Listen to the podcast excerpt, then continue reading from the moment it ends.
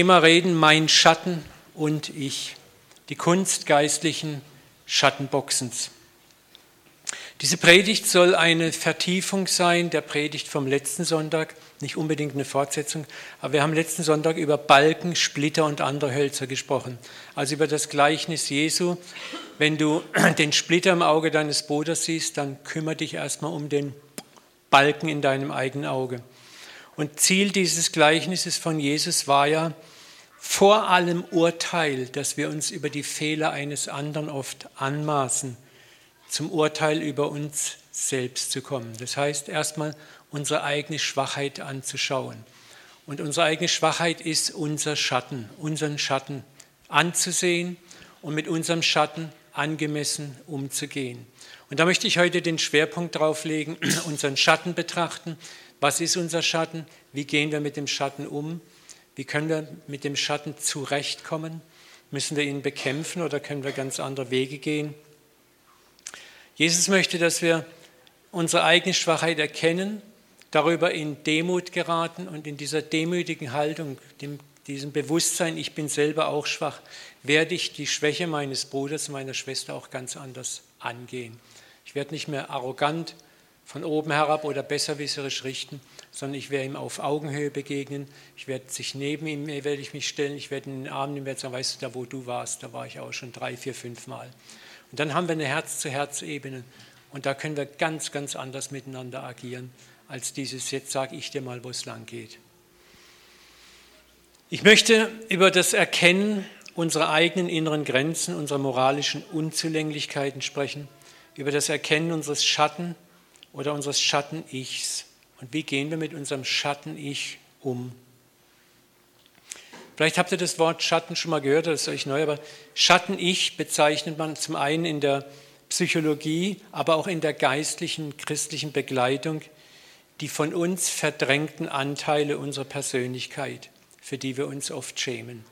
Wir alle haben so Anteile unserer Persönlichkeit, die zeigen wir nicht gerne, die tun wir nett verstecken. Und das ist eigentlich unser Schatten. Und wie gehe ich mit diesem Schatten um? Das nennt man auch Schattenboxen. Und wichtig ist, das können äh, Teile sein, die wir nicht wahrhaben wollen. Es können aber auch Anteile sein unserer Persönlichkeit, die wir für schwach halten. Also mir hat man oft den Satz als Kind gesagt, Männer weinen nicht. Habt ihr das schon gehört, ihr Männer? Oder Indianer spüren keinen Schmerz. So was machen wir als Jungs? Wir unterdrücken unsere Tränen, wir unterdrücken unseren Schmerz, wir werden taffe Burschen, harte Burschen. Auch das ist Schmerz und Weinen sind Schatten, die wir gerne verdrängen. Aber das sind jetzt keine negativen Schatten, sondern es sind eigentlich wertvolle Elemente, die wir bei einer falschen Weise ins Schattenreich verbannen. Und auch da wollen wir uns mit beschäftigen, dass der Schatten nicht grundsätzlich schlecht ist. Dein Schatten-Ich ist nicht grundsätzlich schlecht, sondern oft das Produkt von Einflüssen draußen. Ich habe das mal versucht, in einem Bild darzustellen. Können wir eine Folie weitergehen? Das, ja, super. Es gibt drei Bereiche. Der Schatten ist die Überbetonung des Negativen. Das ist dein Schatten. Oft sehen wir den Schatten in uns auch überbetont. Ich bin so schlecht, ich bin so scheiße, ich bin so doof. An mir stimmt gar nichts. Ne? Und dem vom Schatten gegenüber haben wir das Masken-Ich, die Persona. Und das ist dieses maskenhafte Ich. Die Maske ist die Person, die wir gerne sein möchten. Wir alle haben so ein Idealbild von uns, wie wir gerne sein möchten. Und dieses Image pflegen wir. Und das ist eigentlich die Persona in der Fachseelsorge oder die Theatermaske im Griechischen. Und das ist auch nicht, nicht grundsätzlich negativ zu sehen, sondern es ist eigentlich oft auch ein Schutzmechanismus. So. Und wir alle, jeder hier im Raum, auch ich, wir sind Maskenträger. Ich trage heute Morgen die Pastorenmaske. Ich gucke, was ziehe ich an, wie wirke ich am besten und so weiter. Ne? Ich wähle meine Worte gewählt aus und wir alle tragen irgendwo Masken. Und das ist auch zunächst mal nicht schlecht, das ist was ganz Natürliches, aber wir müssen uns dieser Maske eben auch stellen. Und dazwischen, zwischen deiner Maske, und die Maske wird auch oft vom Gruppendruck geprägt. Ne? Gruppendruck ist nicht nur das, was du erwartest, der du sein musst, sondern auch, was die anderen erwarten. Das fängt schon oft, wir lernen, das werden wir gleich sehen, Masken tragen schon in der Kindheit, in der, kind, in der Herkunftsfamilie, wo der Vater Erwartungen an uns hat, die Mama hat Erwartungen, der Onkel, die Tante, die Geschwister, dann die Nachbarschaft, dann vielleicht in der Schule werden Erwartungen an uns gestellt, in der Firma. Und so nach und nach beginnen wir Masken aufzuziehen, auch durch den Druck anderer. Und wir sind eigentlich nie die, die wir wirklich sind. Und jetzt kommen wir zum eigentlichen Ziel. Ne? Das ist das, wo wir hinkommen wollen wo uns das Schattenboxen hinführen soll, unser wahres Ich, wer wir wirklich sind.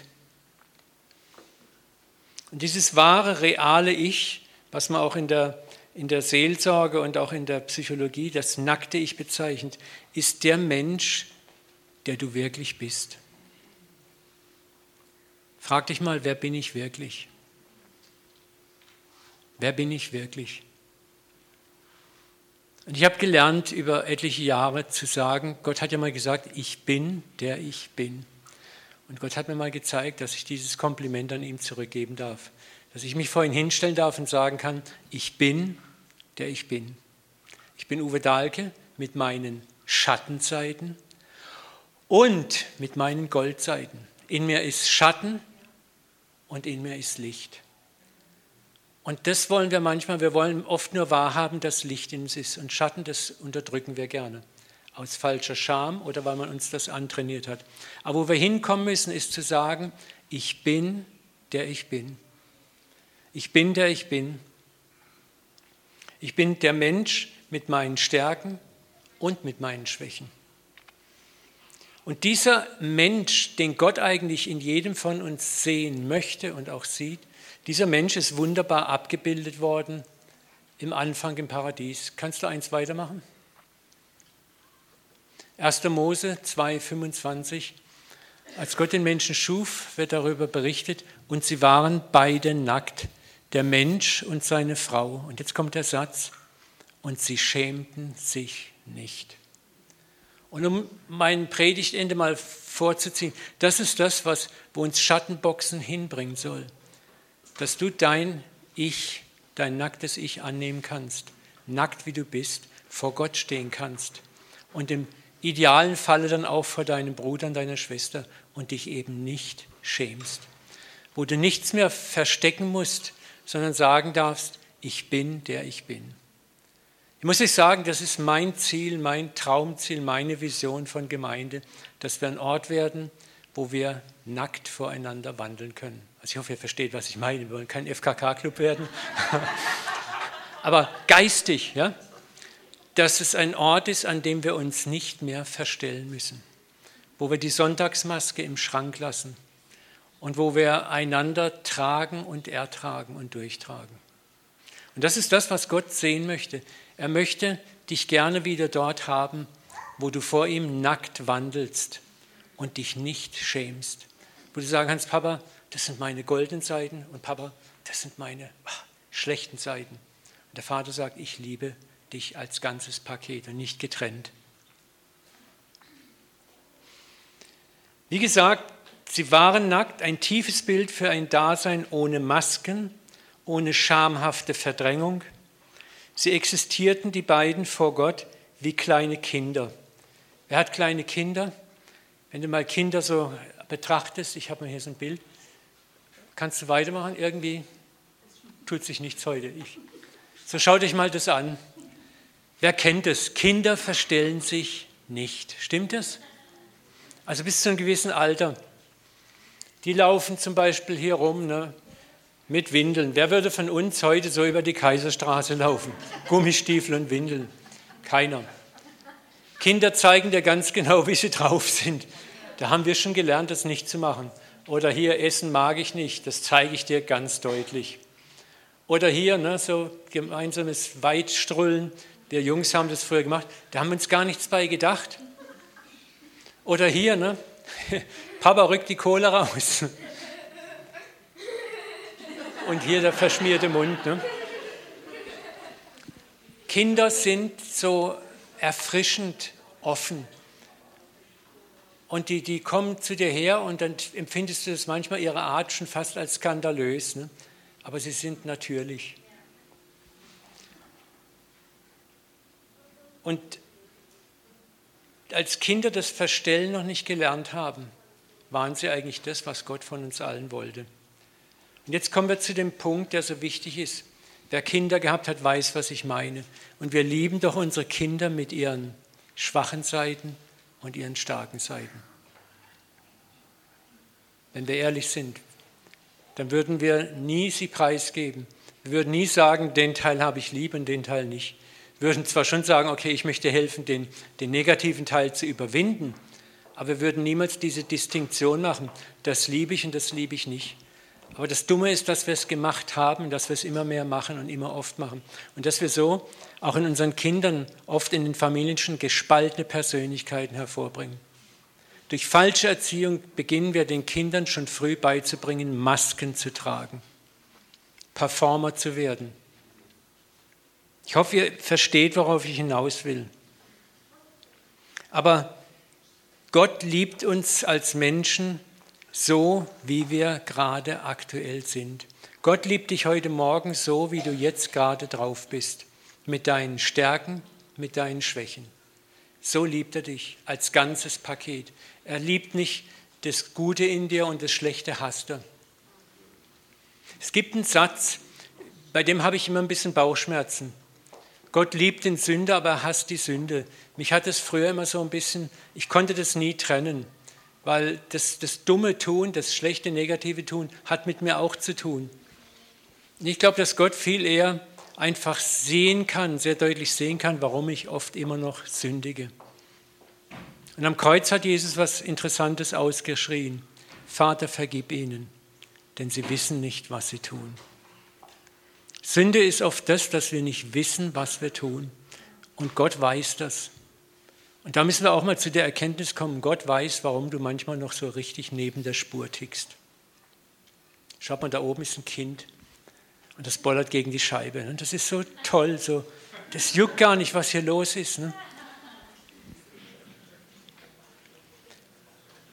Schauen wir mal eins an, Gott liebte Adam und Eva vor dem Fall genauso wie nach dem Fall. Gott war von, durch den Fall der beiden, wo sie die Frucht gegessen haben, niemals enttäuscht. Er war auch nie überrascht darüber. Er hat nicht gesagt, Alarm, Alarm, was ist denn da passiert? Adam, Vikation, Götzendienst, Abfall, Hinwendung zu Gott, Götzendienst, Abfall, Hinwendung zu Gott. Die haben es in einem Stück vermasselt aufgestanden, vermasselt aufgestanden. Und wenn du das Alte Testament ist so köstlich, kostbar, da sind so viele Gnadenbeweise Gottes drin, wo er sagt, du hast deinen Bund nie gehalten, aber ich werde meinen Bund halten. Ich werde dir alles vergeben, was du getan hast. Und du wirst schamrot anlaufen, wenn ich dir alle deine Sünden vergebe. Hesekiel 16. Paulus sagt, Gott hat alle in den, Paulus sagt äh, im, im Römer 12, glaube ich, Gott hat alle in den Ungehorsam hinein versetzt, um sich über alle zu erbarmen. Das ist das. Gott sagt auch zu dir heute Morgen, ich habe dich, Klaus Bärbel, mit ewiger Liebe geliebt. Setz da mal deinen Namen ein. Er hat dich gekannt lange bevor du warst. Er hat dich geplant lange bevor du warst. Du bist kein Zufallsprodukt. Und er hat dich geliebt mit ewiger Liebe. Und darum bewahrt er dir Gnade. Und darum hat er auch gesagt durch Paulus, der das gute Werk in dir angefangen hat, der wird es auch vollenden. Er hat angefangen, er vollendet. Gott sieht dich niemals in deinem aktuellen Status und misst und sagt, oh, das ist scheiße Performance, schlecht, du könntest dich ja mal verbessern. Ne? Er ist nicht so ein Vater. Er sieht dich so, wie wir unsere Kinder schmuddelig, dreckig, verpinkelt, verkackt manchmal sehen. Und er freut sich, er freut sich einfach. Er sieht das Ganze und er sieht auch als Vater, als himmlischer Vater sein Potenzial, dass er stark genug ist, dich zu vollenden. Johannesbrief, Kapitel, 1. Johannesbrief, Kapitel 4, 19. Wir lieben, weil er uns zuerst geliebt hat. Das ist auch etwas, was wir erstmal erfahren müssen. Die wenigsten von uns haben diese bedingungslose Liebe Gottes erfahren. Wir haben davon in Predigten gehört, wir haben davon gelesen, aber es zu erfahren ist nochmal eine ganz andere Dimension. Und Gottes Liebe zu erfahren geschieht häufig im Zerbruch. Da, wo du kein Wechselgeld mehr in der Tasche hast, was du Gott für seine Liebe anbieten kannst, wo du dir so skandalös verlassen vorkommst, wo du so mies und schlecht bist, und dann kommt Gott und umarmt dich und küsst dich und denkst, wow. Und dann beginnt es langsam, wo du zurücklieben lernst. Wir lieben, weil er uns zuerst geliebt hat. Darum ist es auch ganz wichtig, Gott sagt, es geht um meine Liebe zu dir in erster Linie und nicht um deine Liebe. Es geht, wie gesagt, nochmal darum, damit wir uns unserem Schatten stellen können, damit wir die Planke in unseren Augen rausziehen können, müssen wir auch erkennen, Gott sagt nicht nur einfach, du blöder Heuchler, zieh die Planke aus deinen Augen, sondern er möchte mit ganz viel Liebe sagen, schau dich selber mal an. Und schau an, dass du eigentlich auch Fehler hast, aber dass du auch ein Produkt meiner Gnade bist. Und wenn du diese Gnade erkennst, deine Fehler erkennst und im Licht der Gnade Gottes siehst, wirst du voller Erbarmen auch für deinen Bruder und deine Schwester sein, der Fehler hat und Fehler macht. Du wirst nicht mehr einfach so gnadenlos daherrichten und aburteilen können. Petrus, 1. Petrus 1, 19, 20. Wir sind erkauft mit dem teuren Blut Christi eines unschuldigen Lammes. Und da auch nochmal, ne? der zwar zuvor ersehen ist, ehe der Welt grundgelegt war. Wann war das Opferlamm, wann war die Idee, dass, dass Jesus sich opfern würde, geboren? Vor der Schaffung der Welt. Wann wusste Gott Bescheid, dass wir es versemmeln? Bevor wir überhaupt geschaffen waren. Wann hatte Gott die Lösung? Bevor das Problem aufgetaucht ist. So, das zeigt, Gott weiß ganz genau Bescheid über dich und mich. Du wirst ihn nie, nie enttäuschen können. Aber er war voller Begeisterung dabei, dich und mich ins Leben zu rufen. Und das Produkt oder das, das, die Motivation dazu war pure, reine Liebe. Schauen wir uns einen weiteren Vers an, der uns, es ist mir sehr wichtig, dass ihr, dass ihr zu eurer Identität findet, weil ihr könnt euren Schatten nur betrachten, wenn ihr auch spürt, Gott liebt mich trotz meiner Schatten. Mach's mal eins weiter, genau. Das berühmte, bekannte verlorene Sohn-Gleichnis. Und Jesus sprach, ein Mensch hatte zwei Söhne. Und der Jünger sprach zum Vater, gib mir den Teil des Vermögens, der mir zufällt.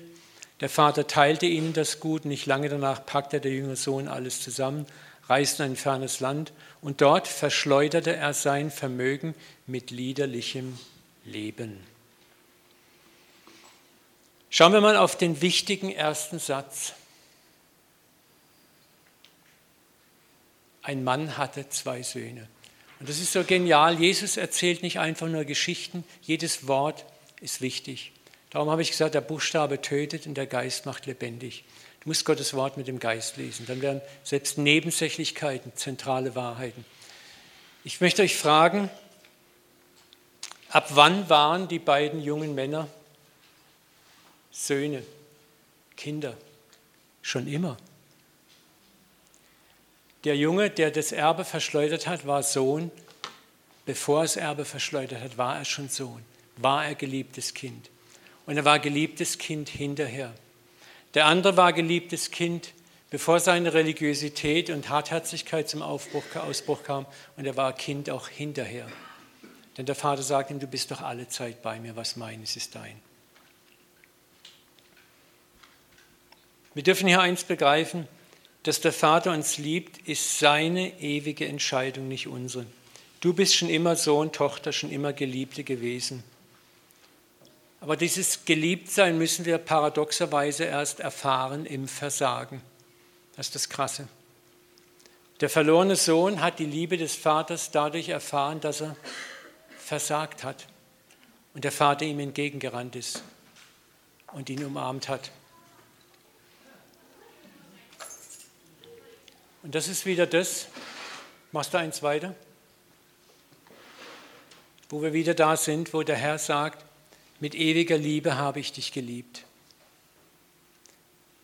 Das Gleichnis vom verlorenen Sohn ist, ist ein Gleichnis der ganzen Menschheit. Der Vater wusste, dass der junge Sohn das Erbe durchbringen würde. Und er gibt es ihm trotzdem, weil er eins wusste, mein Kind, ich habe dir vielleicht alles erklärt, aber erklären nützt nichts. Du musst es jetzt erleben. Verwirkliche deinen Lebenstraum. Erlebe dein Scheitern. Und dann erlebe meine Liebe. Erlebe mein gnädiges Annehmen. Erlebe, dass ich es gut meine mit dir. Das hat diesen jungen Mann total transformiert.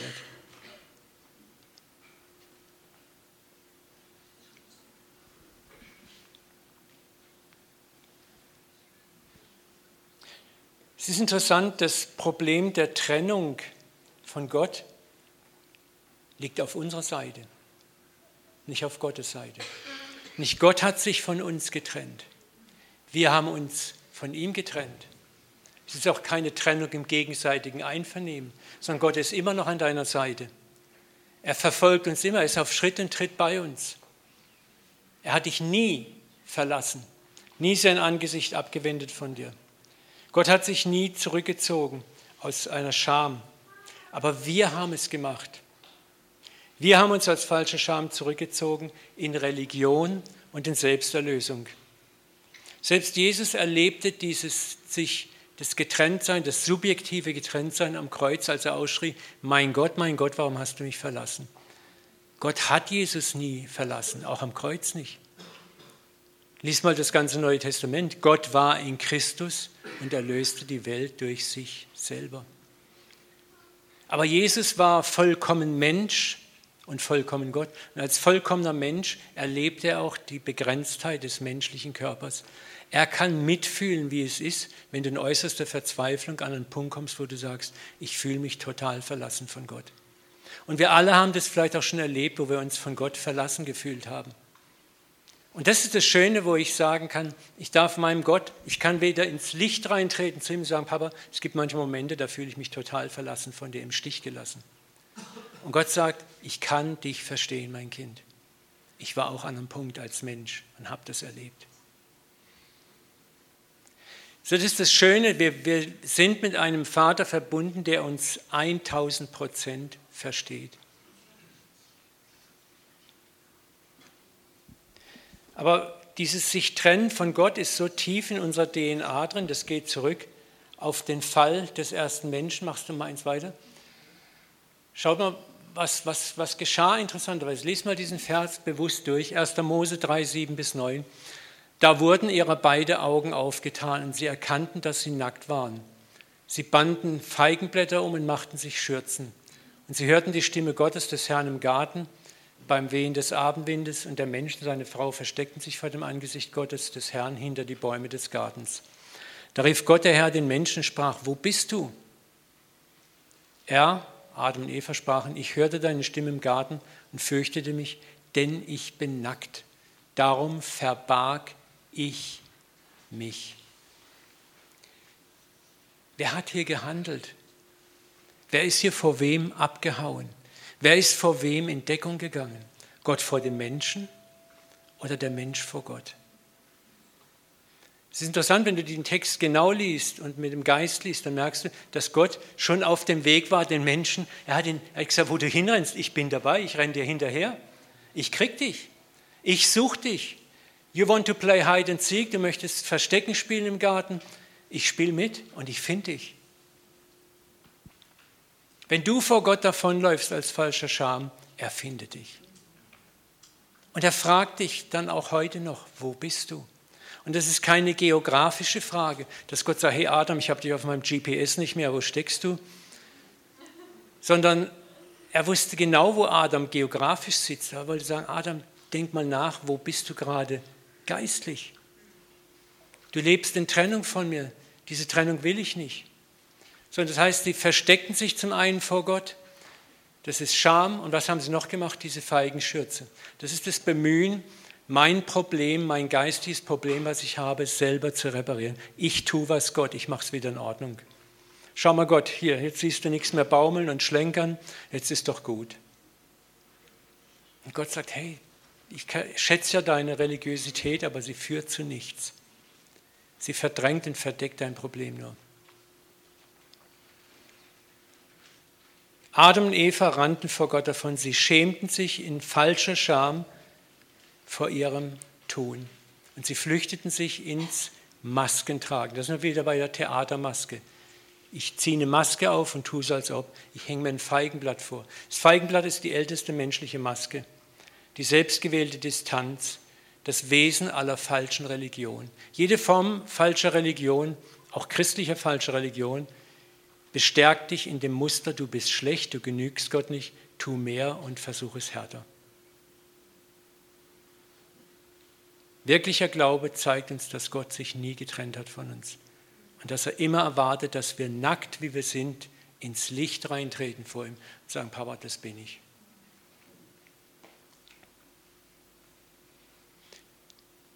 Ich bin mir ganz sicher, ich habe das schon mal gesagt, wäre Adam und Eva, nachdem sie von der Frucht gegessen haben und das erkannt haben, es war ein Fehler, zu Gott gelaufen und hätten gesagt, hey Papa, wir haben einen Mords, Mordsfehler gemacht. Wir treten jetzt ins Licht mit diesem Fehler, aber wir glauben, dass du uns trotzdem lieb hast. Kannst uns helfen, irgendwie da rauszukommen. Wir fühlen uns total müllig, Gülle, wir möchten am liebsten davonlaufen vor dir. Ich glaube, mehrere Jahrtausende Menschheitsgeschichte werden in einem Schlag abgekürzt. Aber das ist das, wir müssen das erleben. Gott wusste das, wir müssen das erleben, dieses subjektive Gefühl des Getrenntseins. Dieses Gefühl von Scham und dann zu erfahren, trotzdem geliebt zu sein, trotzdem angenommen zu sein.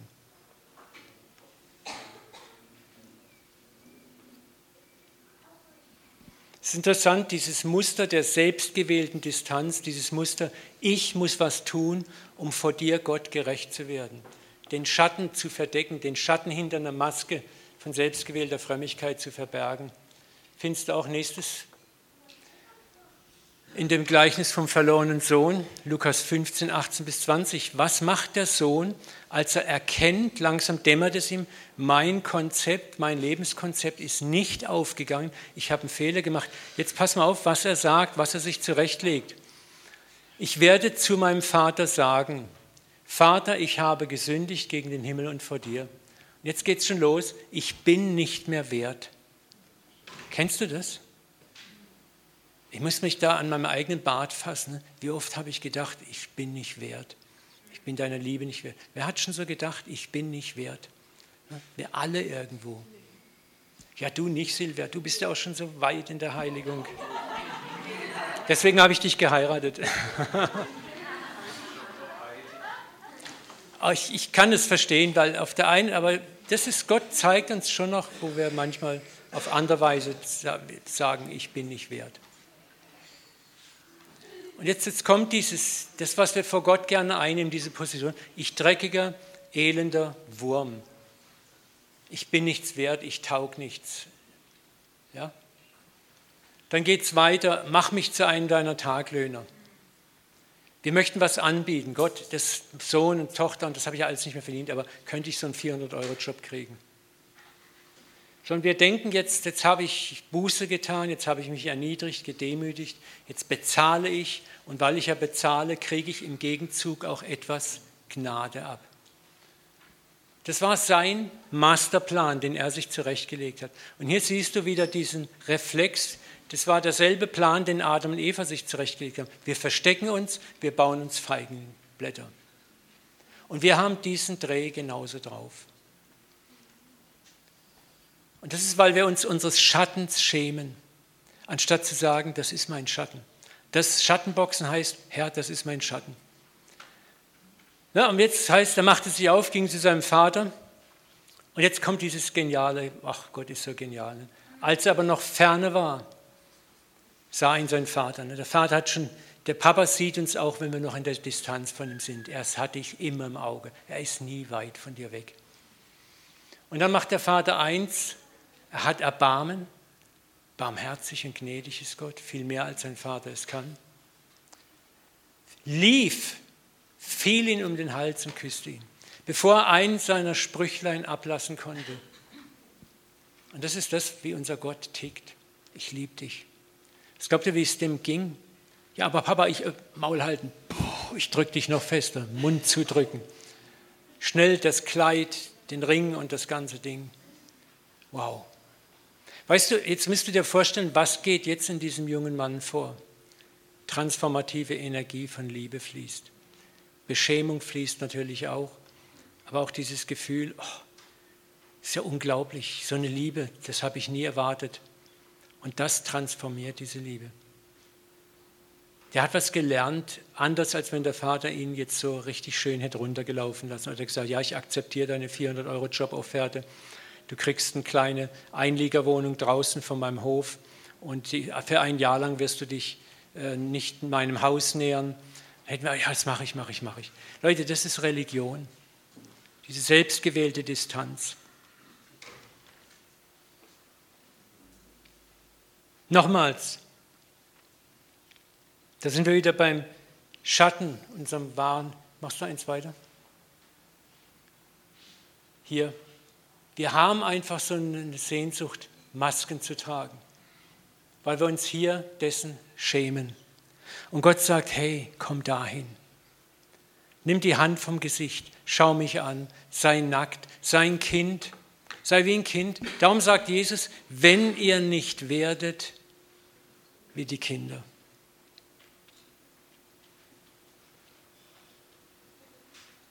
Nimm die Maske ab. Die Sehnsucht vom himmlischen Vater war von jeher, dass wir unverstellt, nackt wie Kinder vor ihm leben und seiner wiederherstellenden Gnade vertrauen. Machst du mal eins weiter? Da ist dieser schöne Vers aus dem ersten Johannesbrief, Kapitel 1, Vers 7. Wenn wir aber im Licht leben, so wie Gott im Licht ist, sind wir miteinander verbunden. Der Vers ist so oft missinterpretiert worden, so im Licht leben, wenn du sündlos bist, wenn du es geschafft hast, wenn du in deiner Heiligung. Nee, Im Licht heißt einfach, so wie ich bin, trete ich ins Licht, ich schäme mich nicht, sag hier Gott, schwarz, weiß, beides ist in mir. Aber dann sagt er, wenn wir im Licht sind, dann sind wir miteinander verbunden. Und das Blut Jesu kann uns dann reinmachen. Weil du kannst nicht, dass Gott dir nicht vergeben will, aber du musst ja Vergebung auch erfahren. Und die kannst du nur erfahren, wenn du deinen Dreck hinhältst und der Dreck weggewaschen wird. Wenn Gott dich küsst und umarmt und du diese Vergebung auch ganz bewusst erfährst. Wenn wir behaupten, ohne Schuld zu sein, betrügen wir uns selbst. Und das ist das, geh nochmal eins zurück. Wenn wir da leben, nicht bösartig, nicht mal bösartig, sondern einfach, wir schämen uns zu sehr, der zu sein und den zu zeigen. Dann betrügen wir, machst wieder zurück, dann betrügen wir uns selbst und verschließen uns vor der Wahrheit. Und da möchte Gott dich raushaben aus diesem Selbstbetrug, wo er sagt, komm wie du bist an mein Licht. Doch wenn wir unsere Sünden bekennen, zeigt Gott sich treu und gerecht. Er vergibt uns die Sünden und reinigt uns von allem Unrecht. Er vergibt nicht nur, sondern das jetzt, jetzt kommt das Aktive, wo ich sage, der das gute Werk in dir angefangen hat, der wird es auch vollenden. Reinigen ist die Arbeit der Heiligung, die du auch nicht machen kannst. Er heiligt, er reinigt, er bringt zurecht. Und das ist ein Prozess, der geht halt auch oft nicht so schwupp, schwupp, schwupp, wie wir es gern hätten, in drei Tagen zum heiligen Schein. Ne?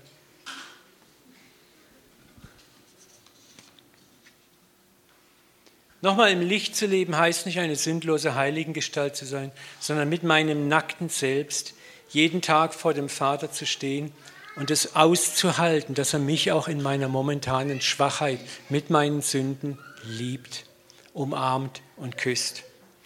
Nochmal, das heißt, wie ein unverstelltes Kind zu leben. Machst du mal eins weiter? Das ist das, was Jesus in Matthäus 18,2 sagt. Er stellt ein Kind mitten unter sie und sprach, wirklich, ich sage euch, es sei denn, dass ihr umkehrt und werdet wie die Kinder, so werdet ihr nicht ins Himmelreich kommen.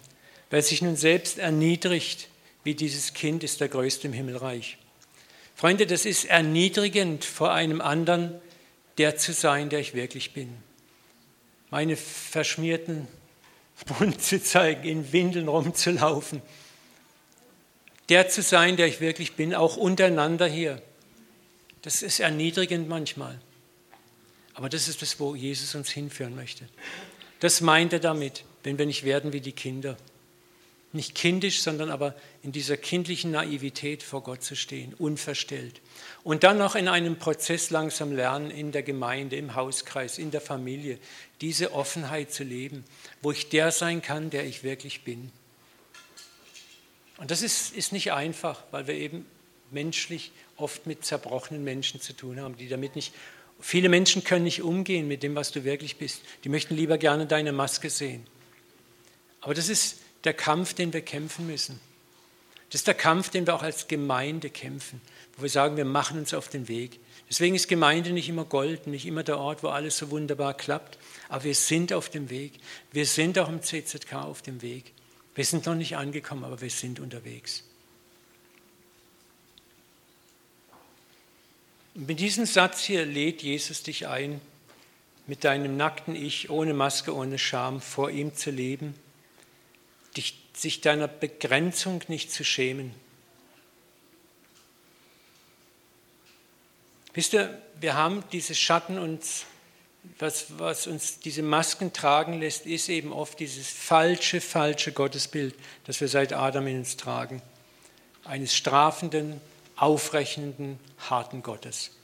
Und das ist Gott nicht. Und Gott lustigerweise sagt, ihr müsst eben die paradoxe Erfahrung des Hinfallens erleben, um mein Erbarmen, meine Liebe zu erfahren. Gnade erfährst du erst dann, wenn du versagt hast. Vorher ist Gnade ein Konzept, was du bestenfalls intellektuell verstehst. Schau mal, äh, Zachäus ist ein gutes Beispiel. Wann erfuhr er die unkonditionelle Liebe Gottes? Bevor er sich geändert hatte oder danach? Wann hat Jesus ihm gesagt, ich will dein Freund sein? Da hat er noch, noch kein Geld zurückgegeben, noch kein Unrecht gut getan. Er war immer noch der blutrünstige Zöllner. Aber Jesus geht auf ihn zu und sagt, ich muss bei dir zu Gast sein. Zachäus ließ sich darauf ein, mit seinem Schatten geliebt zu sein. Er hätte auch sagen können, oh Jesus, ich bin es nicht wert, dass du in mein Haus kommst. So wie wir das auch oft gern machen, so in unserer Frömmigkeit, es hört sich so toll vor, oh ich bin unwürdig. Anstatt zu sagen, oh ja toll, klasse, mach mal Party. Aber diese Liebe transformierte ihn. Deswegen nochmal unser Jahresmotto. Das gilt auch für dich selber. Du wirst durch Liebe transformiert. Das ist kein Spaßbild, kein so, wir machen mal irgendwas. Was du bekämpfst, bleibt. Auch was du in dir bekämpfst, wird bleiben.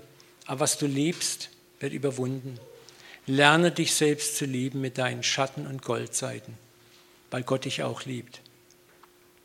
Lern dich anzunehmen und lern zu vertrauen, dass er das gute Werk, das er angefangen hat, in dir vollenden wird.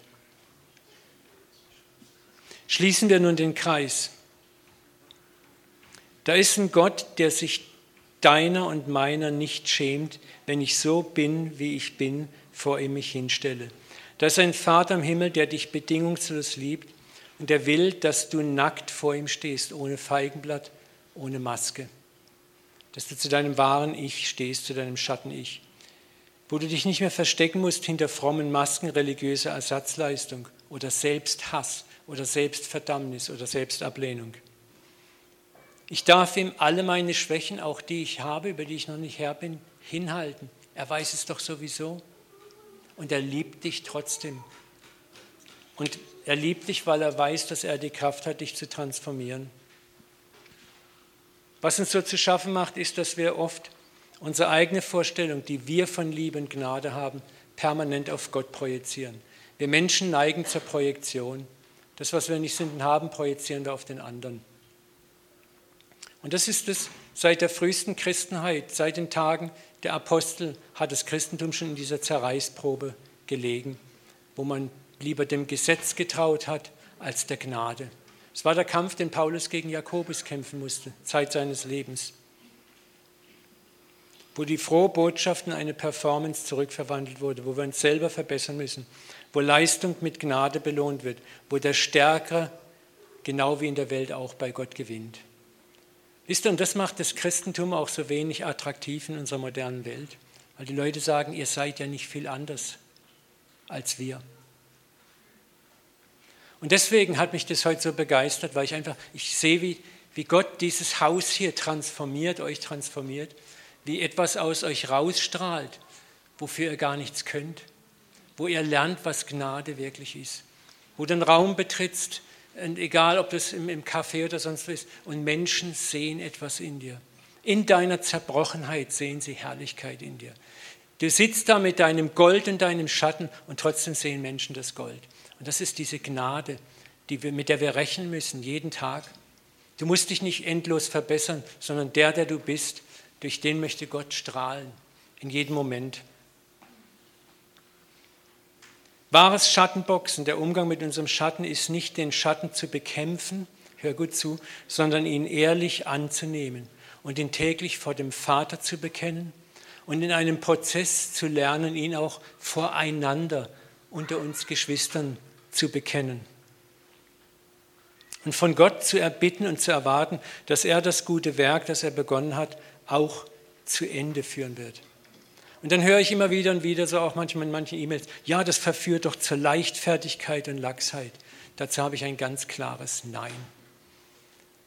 Denn ich habe zu viele Jahrzehnte gesehen, dass Angst, Furcht und Zittern keine guten, keine liebenswerten Menschen hervorbringen, sondern diesen älteren Bruder Christ, der sich ärgert über die, die Gnade kriegen. Und die Kirchengeschichte zeigt uns das auch. Aber diese skandalöse, unverdiente 7 mal 70 Mal Gnade transformiert Menschen zutiefst und bleibend. Und ich sage dir eins, wenn du mit Gnade noch nicht umgehen kannst, Gott ist stark genug, dich auch dazu belehren, dass das einfach nicht funktioniert. Er ist der Erzieher. Du kannst es getrost Gott überlassen, dass er in einer guten Weise den anderen erzieht dann schmeckst du eben die Früchte des Gnadenmissbrauchs und wirst kapieren, dass es nicht so gut ist. Deshalb, eine gesunde Gemeinde ist ein Ort langsam genesender Sünder. Nochmal, eine gute Gemeinde, und die hoffe ich, dass wir sie werden, ist ein Ort langsam, ich sage bewusst langsam genesender Sünder. Es ist ein Prozess zu genesen, die immer weniger voreinander zu verbergen haben. Warum? Weil wir alle unsere eigenen Abgründe geschaut haben. Wie Petrus seine Abgründe geschaut hat, David, König David, seine Abgründe geschaut hat. Und dann, wenn du deinen eigenen Abgrund geschaut hast, kannst du dich über andere erbarmen und bist nicht mehr schnell im Richten und im Urteilen, sondern voller Erbarmen mit dem anderen, voller Güte. Und dann sage ich euch, wird Gemeinde, wird Hauskreis, wird Familie ein Ort, der Menschen anzieht, ohne dass wir groß Hochglanzwerbung machen müssen. Ich möchte abschließen mit einem Zitat, das ich schon mal gebracht habe, aber es ist einfach so schön. Ohnmacht. Bevor wir nicht eingestehen, dass wir machtlos sind, werden wir die wahre Macht des Vaters nicht erkennen, akzeptieren, auch nur suchen. Ja? Bevor du deinen Schatten nicht anerkannt hast, sagst, ja, ich habe Schatten, ich habe aber auch Gold, wirst du die Macht des Vaters, dich zu transformieren, zu verändern, nicht anerkennen. Hör auf, so paradox es klingt, es selbst zu versuchen. Hör auf, mit Gewalt gegen die Realität deiner Probleme anzurennen. Was du bekämpfst, bleibt. Lerne das Geheimnis der Hingabe, dich an den Vater hinzugeben, der Offenheit und zu vertrauen dann wird es geschehen. An dir, durch dich, mit dir, in dir und sehr oft trotz dir. Das ist das Schöne. Ich möchte nochmal abschließen mit, was du bekämpfst, bleibt, was du liebst, wird überwunden. Und ich werde das auch nochmal irgendwann weiter fortführen. Danke, dass ihr so tapfer zugehört habt. Ich möchte noch kurz mit uns beten.